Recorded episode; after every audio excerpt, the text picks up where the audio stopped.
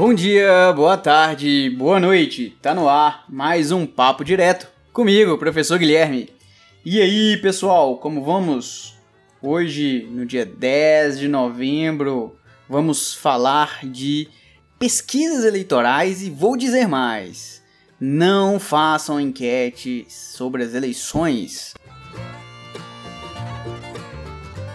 Você não entendeu nada? Fique aí até o final que eu vou te explicar um pouquinho mais. Mas antes, bora lá! Sou eu aqui, professor Guilherme. Este podcast é o Papo Direto. Caso você nunca tenha escutado, é um podcast que tem buscado levar algumas informações que tem um pouco de jurídico, um pouco de fato, de política, de mundo, para pessoas que por vezes não poderiam não entender exatamente porque tem uma linguagem um pouco mais complexa essa das nossas leis, né?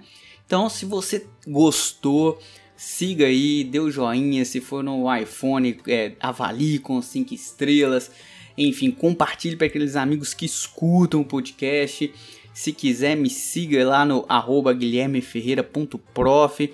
Pode mandar dicas, sugestões, críticas, enfim, faço isso para vocês, para ter levar um pouco mais para várias pessoas e sentirei feliz por vocês compartilharem e me ajudarem.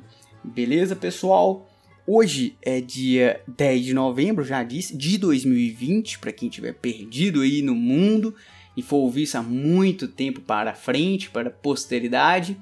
E hoje, no mesmo dia 10 de novembro, porém de 1619, Descartes tem um sonho de um modelo científico e matemático, pelo menos assim consta da história da filosofia, é justamente aquilo que ele sonhou que depois virou um método cartesiano que dentro do nosso pensamento, dentro da nossa cultura, criou o que a gente chama de modernidade, ou pelo menos inspirou e estruturou para que junto com outros pensadores também fosse instaurada um individualismo, uma noção de eu, de sujeito, que é muito particular e que alguns falam que já foi rompido por uma nova lógica, mas que eu acredito que ainda vivemos pelo menos parte disso. Inclusive no meu doutorado, hoje eu estudo a relação disso com o meio ambiente, como trouxe benefícios e malefícios. Enfim, estamos nessa data perdidos, mas vamos falar agora de outro assunto: as eleições, as pesquisas eleitorais, que nós já teremos eleições no domingo. Bora lá!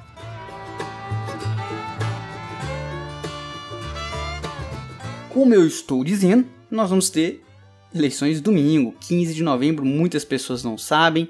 Se alguém está totalmente perdido e não está entendendo porque as eleições sempre foram em outubro, sim, constitucionalmente as eleições ocorrem em outubro, mas este ano, em virtude da pandemia, isso foi alterado por uma emenda à Constituição.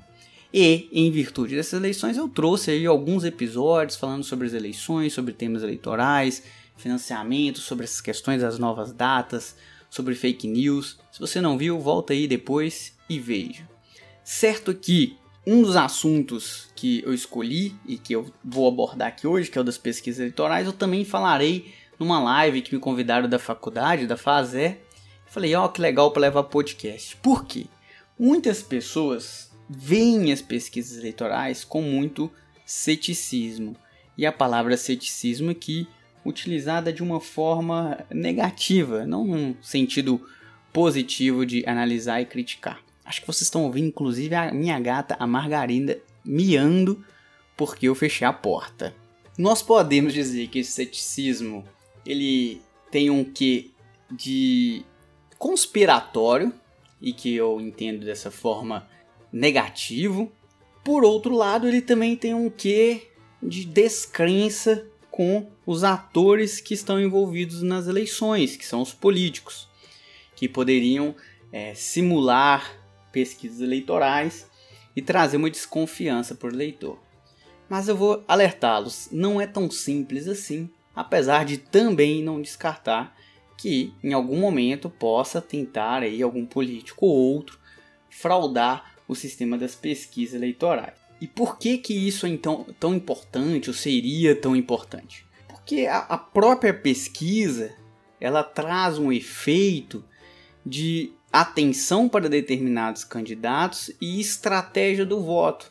Então, algumas pessoas votam para tentar levar para um segundo turno, para não deixar que um outro candidato vença, ou até mesmo aqueles que vão com a manada, que votam naquele que já está mais bem votado.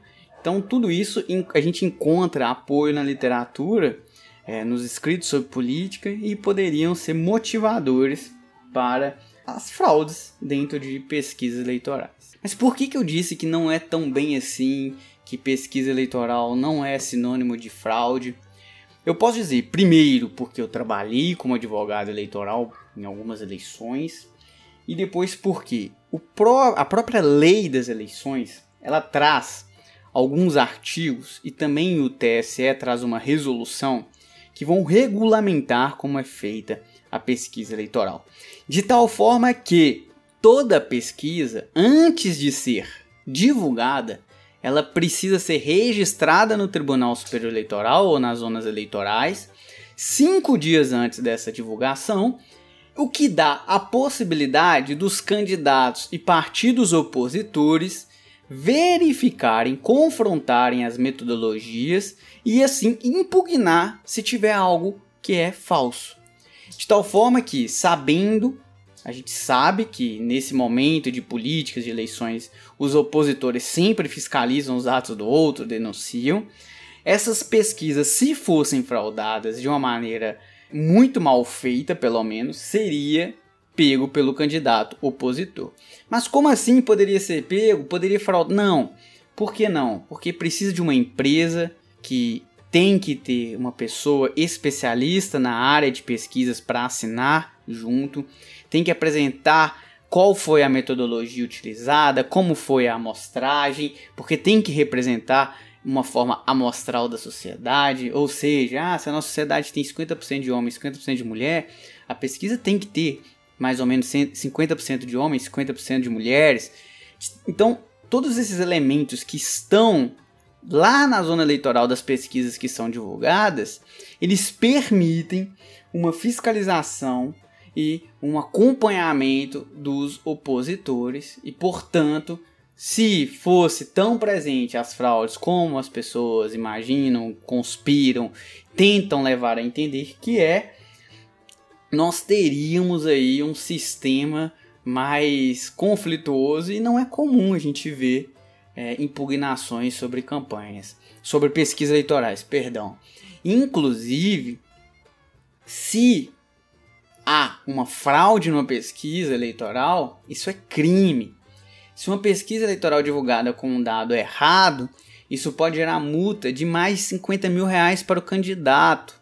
Então o sistema ele não é criado de uma forma como se não houvessem regras, como se não houvesse sanções.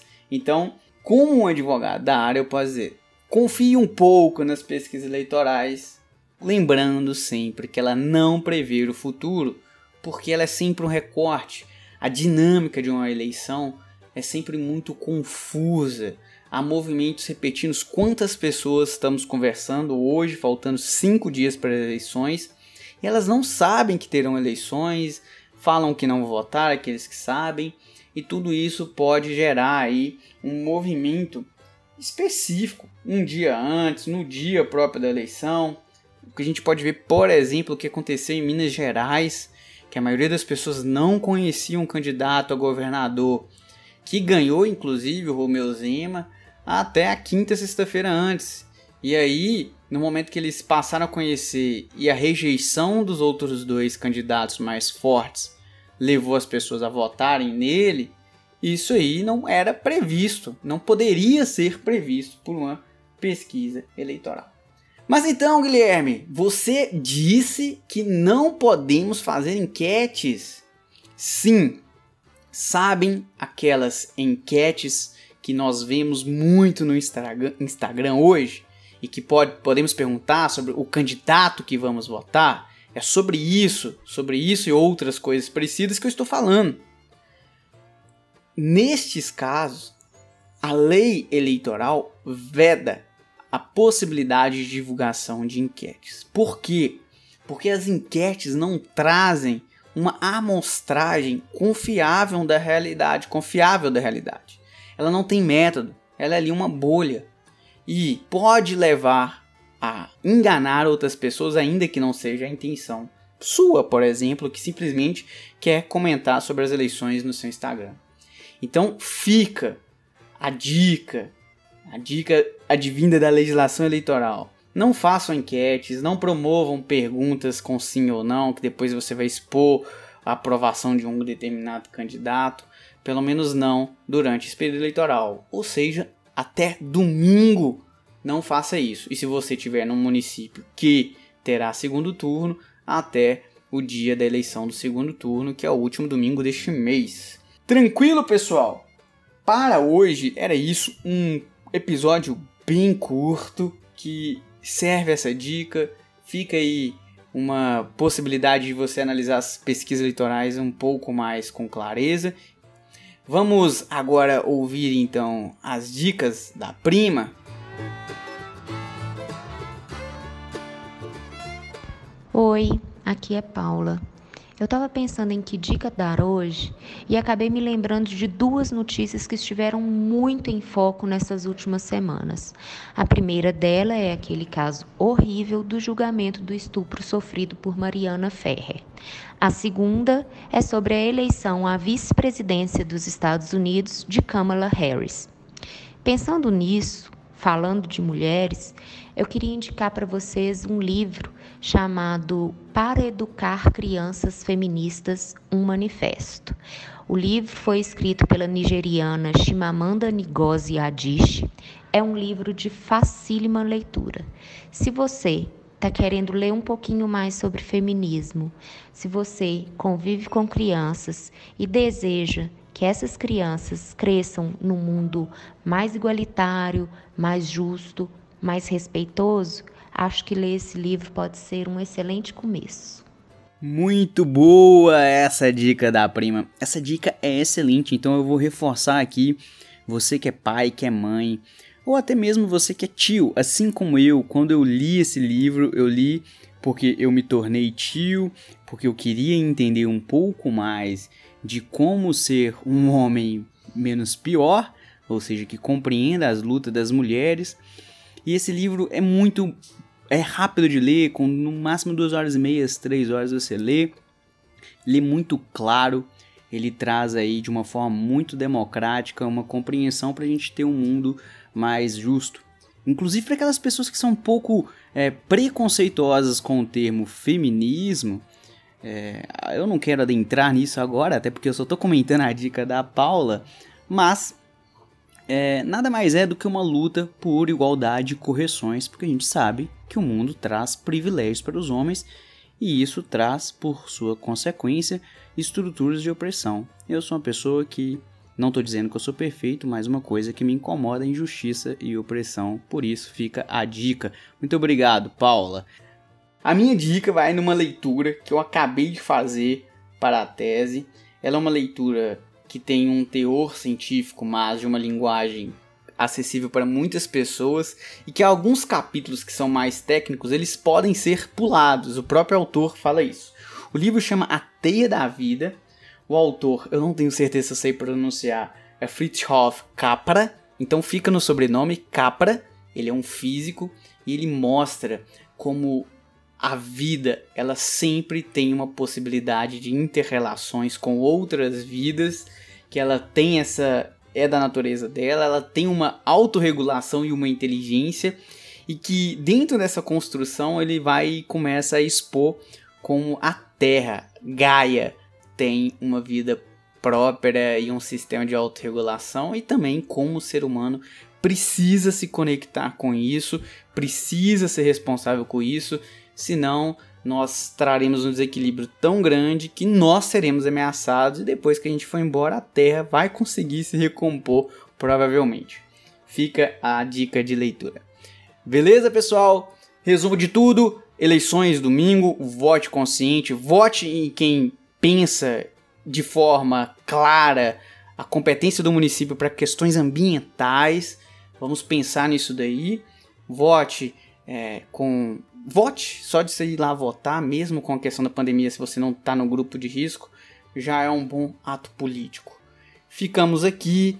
Obrigado pela audiência. Peço para mandar para os amigos caso tenham gostado. Um grande abraço e tchau, tchau, tchau.